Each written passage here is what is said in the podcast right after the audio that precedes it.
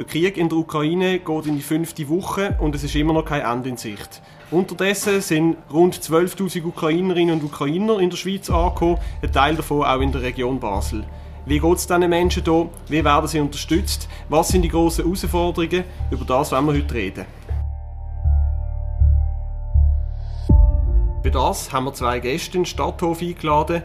Die Margarita Antoni ist in der Ukraine geboren, lebt seit zwölf Jahren in der Schweiz. Sie schafft als Consultant und engagiert sich beim Verein Ukrainer in Basel, wo unter anderem Spenden sammelt fürs Kriegsgebiet, aber auch Privatunterkünfte vermittelt an ukrainische Flüchtlinge. Herzlich willkommen. Hallo zusammen. Neben ihr sitzt Andreas Wenger. Er ist Professor für Innenarchitektur und Szenografie an der Fachhochschule Nordwestschweiz. Er hat eine ukrainische Familie bei sich daheim aufgenommen. Guten Tag. Guten Tag. Ebenfalls dabei beim Gespräch ist die Prime News Redaktorin Melina Schneider. Hallo zusammen. Mein Name ist Luca Thoma. Wir fangen gerade an. Margarita Antoni, während wir hier sitzen, wird in der Ukraine weiterkämpft. Sie haben Familie dort. Wie kommen Sie mit dieser Situation klar im Moment? Es ist schwierig.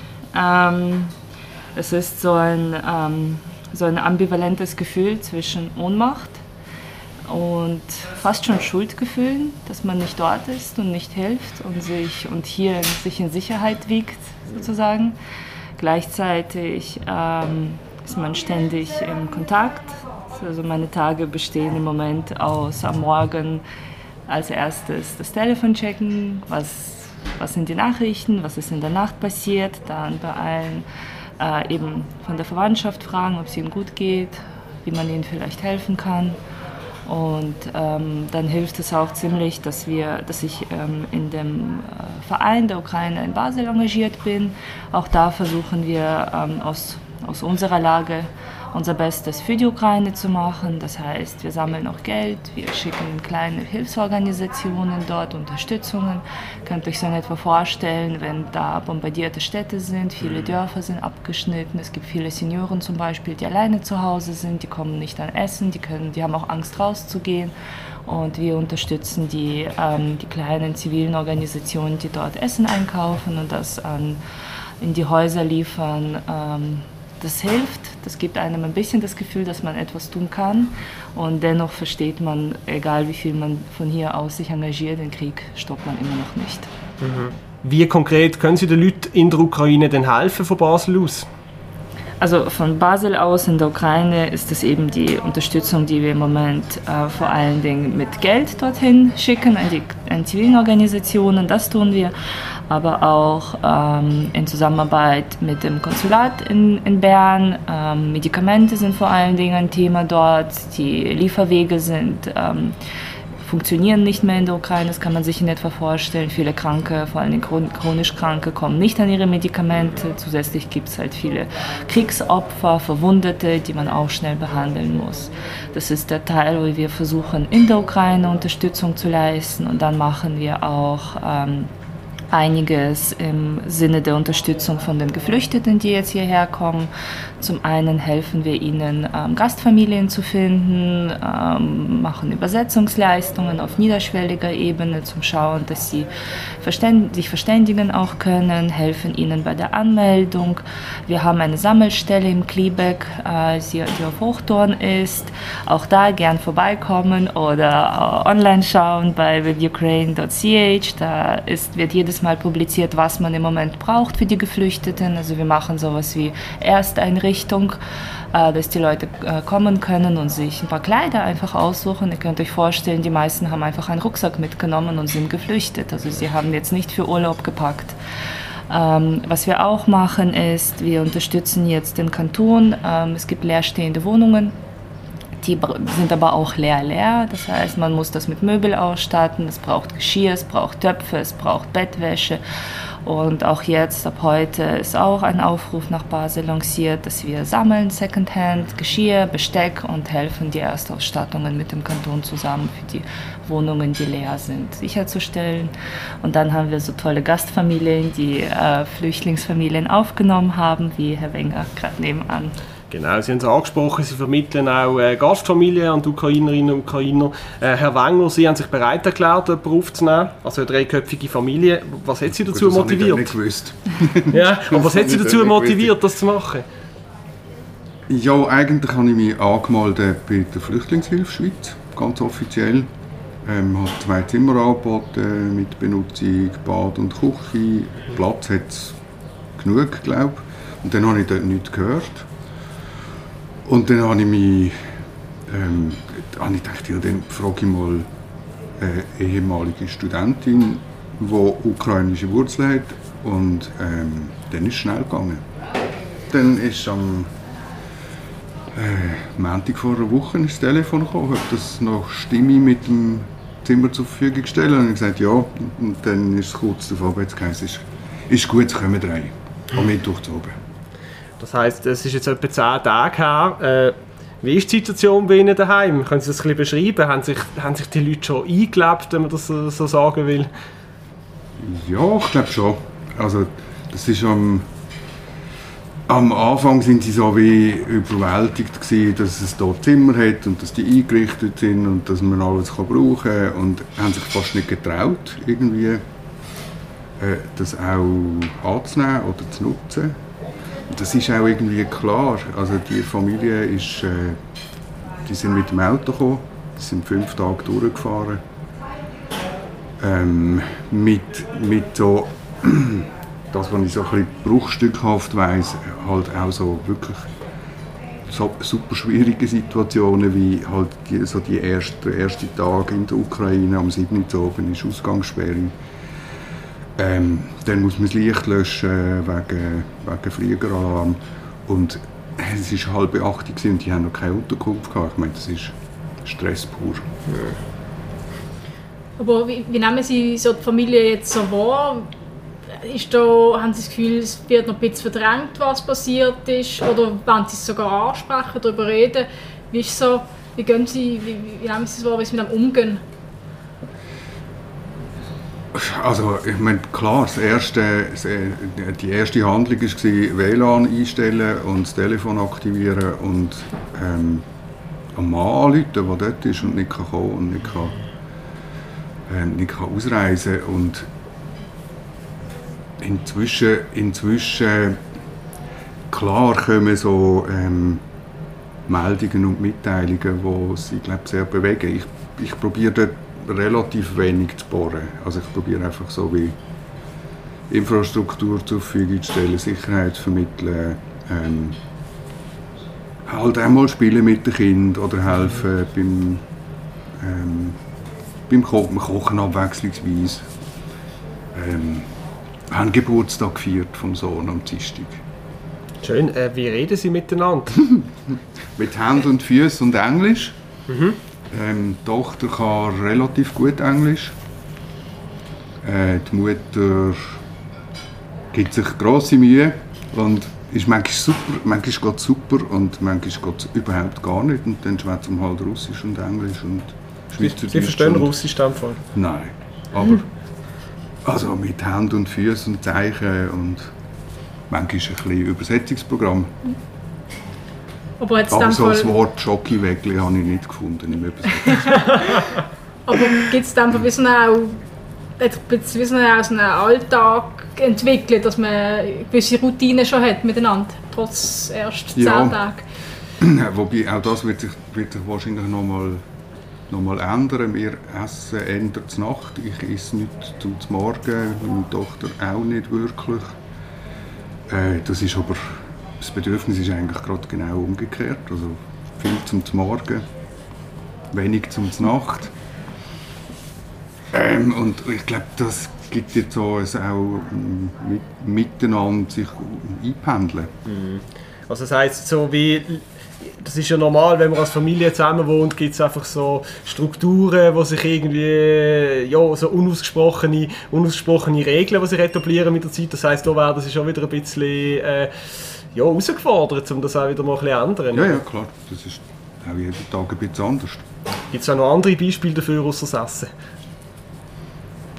Ja, es ist gerade... Ähm, gestern Abend bin ich, ähm, bin ich nicht daheim gewesen, habe das auch gesagt. Ähm, bin dann heimgekommen und sie sind noch, sind noch aufgesehen und wach und im, am Esszimmer ähm, am fertig aufräumen. Und dann komme ich so rein und dann sagt ähm, ich weiß nicht mehr, was, hat- was hat sie gesagt? Grosse Katastrophen sind passiert. Und ich dachte, oh Gott, irgendeine Mitteilung und dem Mann geht es nicht gut oder irgendetwas. Und dann hat aber der kleine Sohn so viel WC-Papier ins WC geschmissen, dass es nicht mehr abgelaufen ist. Und das ist in drei Sekunden erledigt. Gewesen. Aber so, halt auch das schlechte Gewissen, dass man sich dann nicht so benimmt, wie das jemand erwartet, was ich aber wie gar nicht erwartet. Das ist so, das braucht noch ein bisschen Zeit. Das ist das, was ich auch oft ähm, mitkriege von ähm, Geflüchteten, wenn sie erzählen, wie sie sich in Gastfamilien ähm, ein, einleben. Dann ist das sehr stark auch mit einem Schamgefühl verbunden, dass man überhaupt darauf angewiesen ist, von jemandem als Gast empfangen zu werden. Also ihr müsst euch einfach vorstellen, die Leute haben dort genauso wie wir hier ein Leben. Sie sind im Urlaub gefahren, zwei, dreimal im Jahr. Sie haben gute Jobs gehabt, sie haben Uni-Abschlüsse, sie haben funktionierende Infrastruktur. Sie haben ihr Lebensunterhalt selbst verdient, haben selbst Häuser gehabt, wo sie gelebt haben und plötzlich ist man auf, darauf angewiesen, dass jemand einem hilft, dass jemand einem aufnimmt. Und das, äh, das Schamgefühl, dort ähm, noch mehr zu Last zu sein, als es überhaupt ist, ist ziemlich groß. Und auch die Angst, etwas falsch zu machen und immer bin ich nicht zu Last am Fallen. Was kann ich machen? Wie kann ich meinen Dank ausdrücken? Wie kann ich so schnell wie möglich auch selbst Geld verdienen? Wie kann ich so schnell wie möglich, wo das Erste, was mich alle fragen, was, was bringt man hier zum, als Geschenk, wenn man kommt? Was, was kann ich als Geschenk bringen? Und ich erkläre den Leuten, hey, ihr seid nicht zu Gast als zu Gast, sondern ihr seid vom Krieg geflohen. Ihr habt gerade mal einen, einen Rucksack und das einzige Geld, was man dort abheben konnte, weil auch die, das, die Möglichkeiten äh, vom Konten abzuheben, ist auch beschränkt worden mit dem, mit dem Krieg. Das heißt, die haben nur eine gewisse limitierte Anzahl an Bargeld überhaupt mitnehmen können, unabhängig davon, wie gut die Familie dort gelebt hat.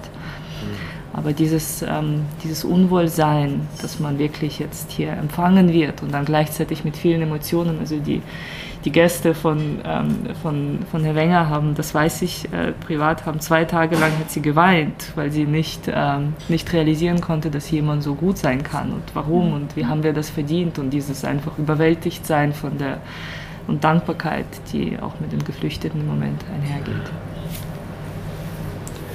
Ist das bei der, bei der Ankunft? Ich weiß nicht, sind wahrscheinlich auch noch mehr dabei gewesen.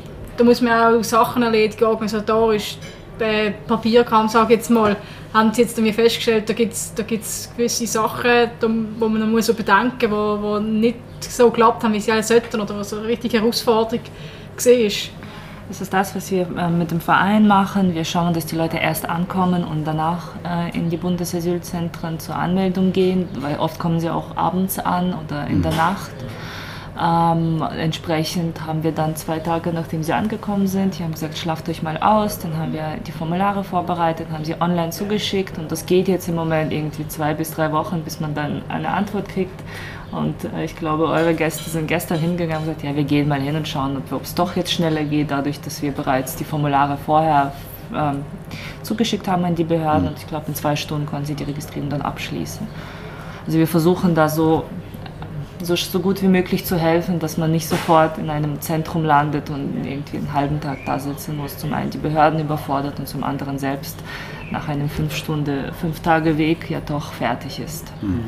Und das ist vielleicht auch so das erste gewesen. Ich glaube, die ähm, Mutter, die jetzt bei uns ist, die, die hat einfach nicht können schlafen. Die war so gestresst gewesen vom, von fünf Tagen mit für ihre Kinder schauen und hoffen, dass es gut geht.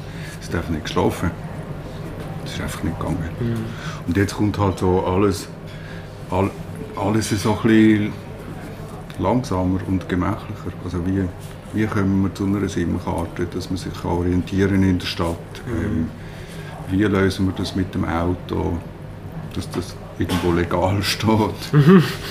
ähm, keine Ahnung, wie geht das nachher mit der Schule? Und ich glaube wirklich, die, also jetzt bei, bei uns die grosse Herausforderung, glaube ich, ist, ähm, ist die ältere Tochter, die 17 ist, die jetzt in diesem Jahr Matur gemacht hat, wo hat wollte noch studieren im Herbst, äh, nochmal eine Sprache gelernt hat, um dann dort können studieren. Und das ist, das ist dann nicht so schnell zu lösen, wie man mit dem umgeht. Nicht, nicht einmal ähm, so die Frage, lohnt sich das jetzt Deutsch zu lernen? Mhm. Ähm, weil die Pläne ganz andere gewesen wären. Ja, klar. Und es ist ja auch so eine Unsicherheit, um man weiß ja nicht, wie lange man jetzt hier wird sein.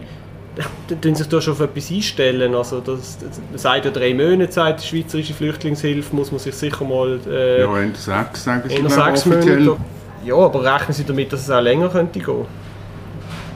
Also allgemein ja, aus mehreren Gründen. Ähm, zum einen sieht es nicht wie ein, ähm, wie ein schnelles Ende aus, aus der aktuellen Sicht. Und zum anderen ähm, wird unklar sein, auch wenn es ein Ende hat, welche Regionen dann tatsächlich ähm, noch frei bleiben, welche vielleicht okkupiert sind. Die Leute werden dann nicht hingehen, wenn sie, wenn sie in russischer Macht ihre alten Häuser sind. Dann sind noch die Themen, ähm, wo vieles zerstört wurde. Also gehe ich jetzt zurück zum zerstörten Haus und sollte es ganz, ganz schlimme Schicksale geben, wo auch der Ehemann gestorben ist und das Haus zerstört, dann wären, also ich würde mich als Mutter dann auch fragen, ob ich meine Kinder zurück äh, fahre und das alles äh, durchmachen lasse, vor allen Dingen, wenn sie hier schon Freunde vielleicht gefunden haben, gewisse Stabilität. Also es wird die und die Schicksale geben. Ich weiß, dass die, die dein, eure Gastfamilie, ähm, sie lädt schon, äh, sie, sie redet eher sehr, sehr zuversichtlich und sagt, ja, in einem Jahr, da ist alles wieder aufgebaut, dann kommt ihr alle zu uns wir machen ein Schaschlik, dann gibt's, ihr seid eingeladen, ich werde das im Sinne von, ich werde das alles wieder dankbar äh, gut machen. Ich glaube, dort ist die Realisation, also auch das mhm. Verständnis, es könnte auch nicht so kommen. Das ist bei vielen Geflüchteten noch nicht angekommen. Mhm. Sie gehen sehr stark davon aus, sie dürfen bald wieder nach Hause. Ja, und ich meine, also die Hoffnung darf man nicht nehmen. Mhm. Umgekehrt ist das, was ich so natürlich mit ganz sicher auch vielen Missverständnissen wegen Übersetzungsproblemen, aber ähm, Missverständnis mitbekommen ist, dass einfach auch zentrale Infrastrukturen ganz bewusst kaputt gemacht werden. Ja. Es gibt keine Schulen mehr, es gibt keine Universitäten mehr. Also selbst im besten Fall, wenn, wenn man zurück könnte, bis dann überhaupt eine Infrastruktur auch für, für so eine Familie wieder wird funktionieren das geht nicht ein Jahr. Also auch im besten Fall, wenn jetzt das Haus, also Krieg zu Ende wäre, das Haus ist noch da, Mann lebt noch und man kann zurückgehen. Also wie verdient man denn Geld? Wie schickt man Kinder in die Schule? Das glaube ich nicht, dass das so, so schnell geht. Aber die Hoffnung ist wichtig, dass es schnell geht. Sie haben vorhin schon das Thema Schule angesprochen. Jetzt eben bei der einen bei der Tochter ist es sehr schwierig. Ähm, jetzt beim so also Sie haben noch einen jüngeren Sohn in der ja. Familie. Ist der schon, geht der schon in die Schule? Noch nicht, aber er ist angemeldet. Mhm. Also das ist auch am Montag schon passiert. Das Formular abgeschickt. Ähm, und dann ist auch am nächsten Tag ist zurück, das ging etwa eine Woche, bis das klar ist. Also ich rechne damit, dass er nächste Woche irgendwann irgendwo in die Schule kann. Mhm. Freut er sich darauf? Möchte er in die Schule? Ich glaube, er weiß es noch gar nicht.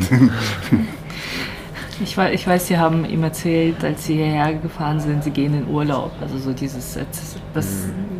Erklären dem Kind, was da überhaupt passiert, obwohl man vieles mitkriegt und hat sie versucht zu vermeiden. Ähm, wir haben vom Verein aus, sind wir ziemlich stark mit den Behörden im, in, im Gespräch, auch zum Schauen, wo wir wie unterstützen können. Beim, ähm, mit dem EDE, also mit dem Erziehungsdepartement, haben wir auch am Montag gesprochen.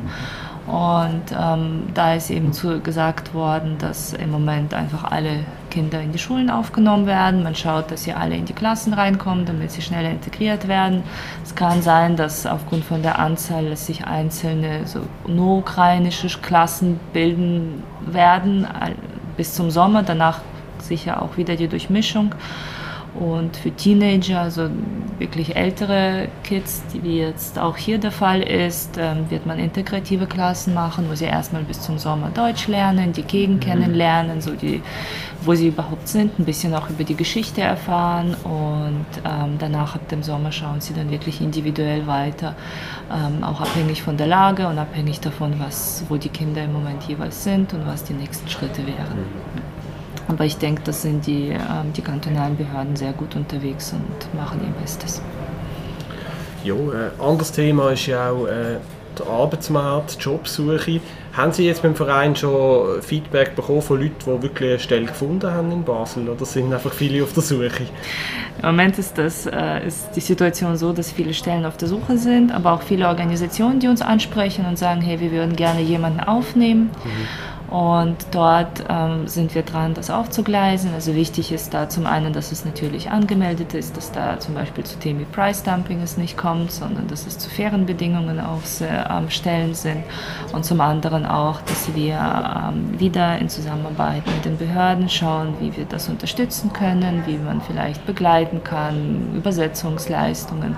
So ist es ähm, auch schnell gesagt, wir nehmen jemanden auch bei uns im Betrieb aus der Ukraine, aber ähnliche Probleme, wie man als Gastgeber hat in Bezug auf Kommunikation, die kommen dann auch auf einen zu, wenn jemand im Betrieb arbeitet. Deswegen mhm. dort sind wir wirklich gerade dran zu schauen, wie man das am besten gestalten kann, damit es auch erfolgreich ist. Ja, Sie sprechen die, die, Spruch, die Spruchproblematik an. Mir würde es jetzt wirklich einmal interessieren, wie schwierig ist es eigentlich für jemanden aus der Ukraine Deutsch zu lernen und wie, wie lange muss man da rechnen, bis jemand, bis jemand einigermaßen äh, super Deutsch kann reden kann, um zu arbeiten? Ich kann es vielleicht als ihr Kind sagen, der auch mal selbst Deutsch gelernt hat, als ich elf war. Ähm, für mich ging es ein halbes Jahr, für meine Eltern ging es dann zwei Jahre. Ähm, das geht eine Weile. Ähm, in der Ukraine, viele sprechen auch ein gewisse, gewissen Level auch von Englisch, also so typisch diese Touristen-Englisch. Das heißt, man hat ein gewisses Verständnis, ähm, wenn man aus, dem, aus der Region um Lviv herumkommt. Dort ist Deutsch oft auch die Fremdsprache in den Schulen gewesen. Das ist sicher nicht arbeitsfähiges Deutsch, aber gewisse Grundlagen sind da. Das heißt, ähm, ich gehe davon aus, dass es circa ein Jahr gehen sollte, bis die Leute dann wirklich so gut sind, als dass sie arbeiten können für gewisse niederschwellige Berufe wie in der Gastronomie, vielleicht in der Forstwirtschaft, in der Landwirtschaft wird es sicher schon schneller gehen. Wie ist das bei Ihrer Familie, Herr Wenger? Also die Mutter würde sie gerne arbeiten oder ist sie, ist sie beschäftigt mit den Kindern? Also sie hat irgendwann mal letzte Woche gesagt, sie, sie, sie, sie verstehen es irgendwie gar nicht, aber sie sind eigentlich super beschäftigt. Also sie mhm. hat noch nie, noch selten so viel zu tun gehabt. Ist klar, also Kind sorgen, muss kochen, muss Sachen organisieren. Es gibt aber auch sehr schöne ähm, schöne Netzwerk, dass sie dann ähm, mal einen Kuchen gebacken haben, wo ich nicht verstanden habe, warum genau. Ähm, ist dann aber offenbar ein Treffen gewesen mit 30 anderen Müttern und ich weiß nicht wie viel wie viele zusätzliche Kinder, ähm, wo man sich austauscht und wo man sich probiert zu helfen und wo man wahrscheinlich ganz viele Informationen mit, mitkriegt. Wir haben angefangen über eine Bekannte, die ein bisschen Russisch kann. Die hat gefunden, das wäre eigentlich cool, wenn ich Russisch kann lernen und sie Deutsch, dann probieren wir das. Und das haben sie probiert, sehr konzentriert und intensiv. Jetzt haben sie gerade wieder keine Zeit gehabt, weil eben, muss sich anmelden. Ähm, ich weiß es noch nicht sie suchen, aber es ist im Moment eher ein Orientieren. Wenn man sagt, ich will arbeiten, aber so wirklich das Verständnis, was kann ich und wo werde ich gebraucht, das ist noch am, am sich einpendeln. Und aber ich meine, das, was man, das, was man schon muss sagen, das, was auch halt wirklich so ein grosser erster Schock war, ist, ist, wie teuer die Schweiz ist. Also, es ist einfach unglaublich viel teurer ja. Als in der Ukraine, besonders auch halt für, für Lebensmittel mit einer Ausnahme, das ist die große Überraschung. Nutella ist viel günstiger bei uns. Genau. Da kriegt man zum Preis von einem kleinen Nutella-Glas in der Ukraine mal drei kriegt man ein Kilo. Glaub, Aber es ist bis jetzt die einzige Ausnahme leider. Ich glaube, das Schreckensszenario war, am zweiten Tag hat sie mich angerufen und hat gesagt, 30 Dollar kostet hier ein Huhn. 30 Dollar. Sie hat irgendwo einen Hund gesehen, das 30 Franken gekostet hat. Und sie hat so okay. in etwa Dollar Franken ist nicht so weit weg und dann ist das wieso. Was ich noch gut vorstelle, Sie haben jetzt, Ihre Familie ist jetzt bei Ihnen, oder? Jemand, der Deutsch kann, jemand, der in der Arbeitswelt integriert ist. Jetzt kommen aber nicht alle zu einer Gastfamilie. Äh, sind viele auch in einer, in einer Asylunterkunft. Wie nehmen Sie es dort wahr? Ist dort, äh, fühlen Sie sich wohl? Wie ist, ist dort mehr unter sich vielleicht? Wie ist dort die Situation? Ähm, also ich glaube, am wohlsten fühlen sich die, die ähm, eine Wohnung bekommen haben, wo sie alleine sind zu Beginn. Mhm. Danach wird, dieser, wird auch dieser Anschluss immer wichtiger werden. Die Asylunterkünfte, sie sind ja eher Entlastungsaufenthalte. Das heißt, der Kanton zusammen auch mit Stiftungen wie GGG zum Beispiel, mit Flüchtlingshilfe, aber auch mit unserer Unterstützung versuchen, immer die Leute so schnell wie möglich dann in, ein, in eine sichere und eine stabile Umgebung zu platzieren. Also als Gastfamilie muss man sich auf circa sechs Monate einstellen. Wenn es dann nicht funktioniert, dann auch dann gibt es Möglichkeiten, auch dann kann man, sucht man da andere Lösungen und schaut, dass schnell es für alle wieder stimmt. Aber so Asylaufenthalte Inhalte von der Idee her sind sie für ein bis zwei Tage gedacht. Mhm. Und das, ja. im Moment ist das noch möglich, das einzuhalten. Wie es weitergeht, ist fraglich. Okay. Aber so Familien, die jetzt eine Wohnung zuteilt bekommen haben, also wir haben jetzt gerade neulich gelesen, im Heuwog-Hochhaus werden Wohnungen zur Verfügung gestellt. Äh, wie ist dort die Situation?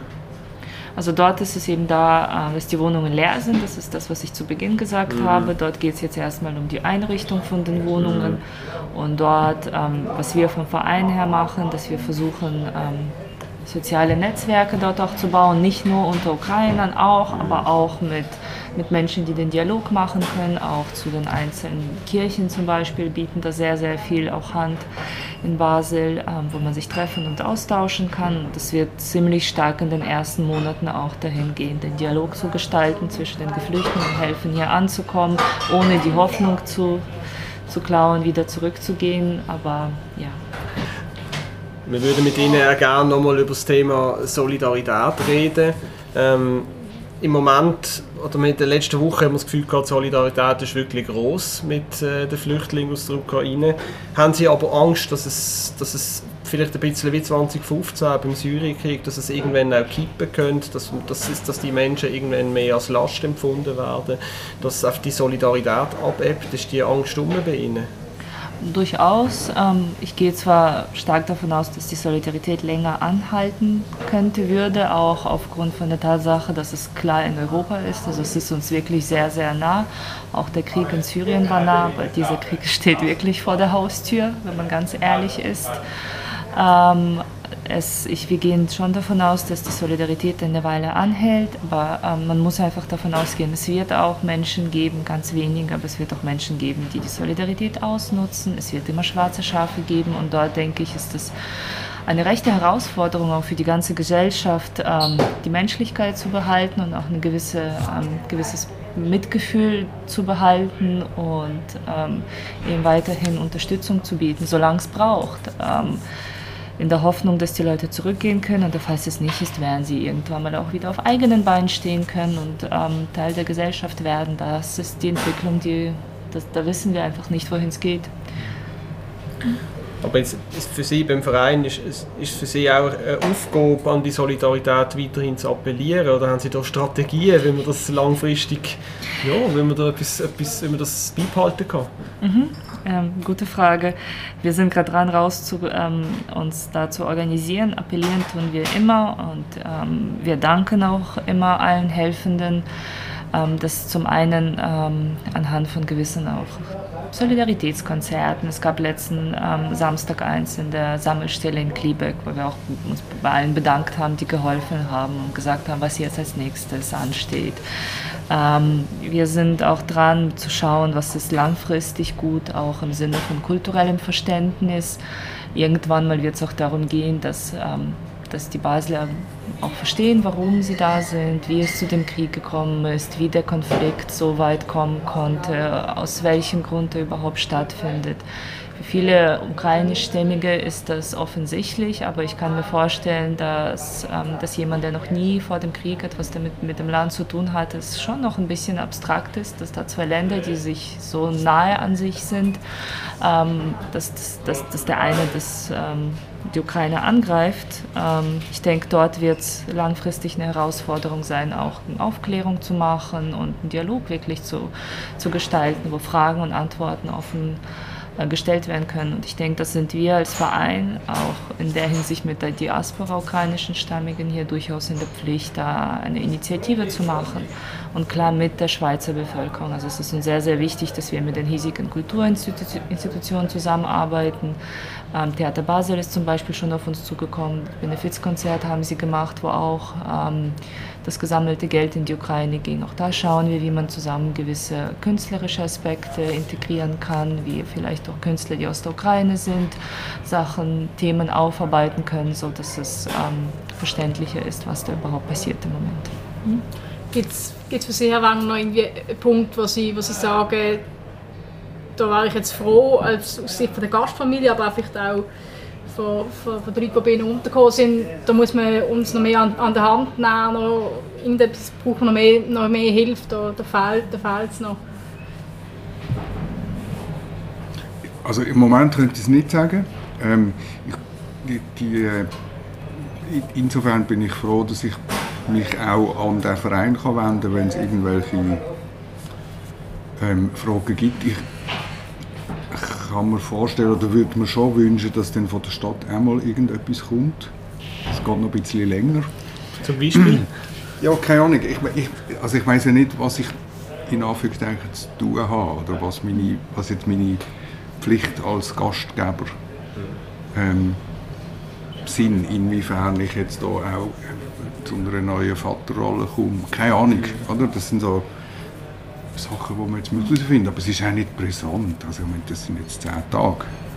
Bis jetzt für den kleinen Bub sind es wirklich Ferien.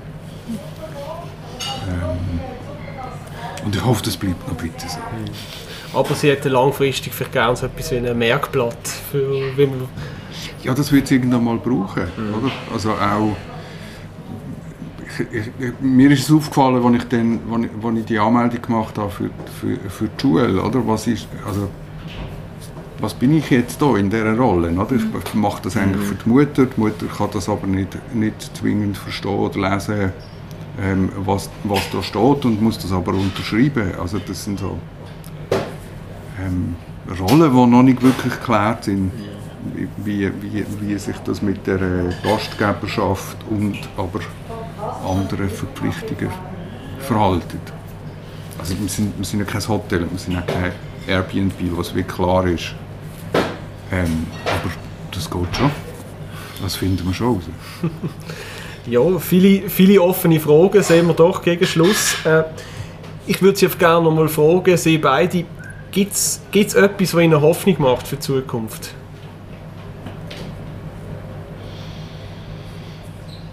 Das fragt ihr mich als Ukrainerin. Im Moment ist das schwierig. Ähm, Hoffnung macht mir sehr stark die Solidarität die man erlebt hat bis jetzt. Hoffnung macht mir, wie viele, wie stark auch ähm, Europa zusammenhalten kann. Das macht sehr viel Hoffnung und es gibt auch ähm, diesen Hoffnungsschimmer, dass es dann doch schnell wieder zurück ähm, werden kann, die Aggression, und dass man dann wieder in einem sicheren Europa sind und uns um Reisen kümmern können und uns um Nichtigkeiten nerven dürfen wieder. Das das wäre natürlich schon wieder toll. Aber ja, die Solidarität, die Unterstützung, das ist das, was Hoffnung macht im Moment. Schwierige Frage. Ähm, ich, ich kann es eigentlich nur so sagen. Für, für, für mich stimmt es im Moment.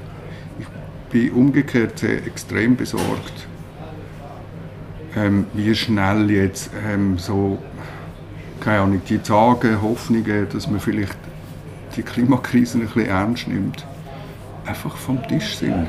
Und man jetzt wieder in Rüstung investiert, ohne Ende, innerhalb von zehn Tagen. Das ist ja unglaublich. Ne? Also das finde ich beängstigend, wie schnell sich auch so Hoffnungen, die man vielleicht hatte, ähm, auch sich wandeln, weil sich nicht Prioritäten ändern, aber weil, weil einfach ähm, da auch Interessen und Macht im Spiel sind, wo wir alle nicht so genau durchschauen. Privat, glaube ich, bin ich, bin ich sehr zuversichtlich, dass das gut kommt. Also ich sehe keinen Grund, was nicht, was nicht funktionieren Es geht uns so gut. da und das ein bisschen etwas teilen, ähm, das ist ja selbstverständlich. Das ist doch ein schönes Schlusswort. Äh, ich möchte mich bei Ihnen ganz herzlich bedanken fürs Gespräch. Wenn es Ihnen gefallen hat, dann machen Sie doch ein Abo bei uns bei Prime News. Das wäre es gewesen. Auf Wiederhören miteinander. Auf Wiederhören.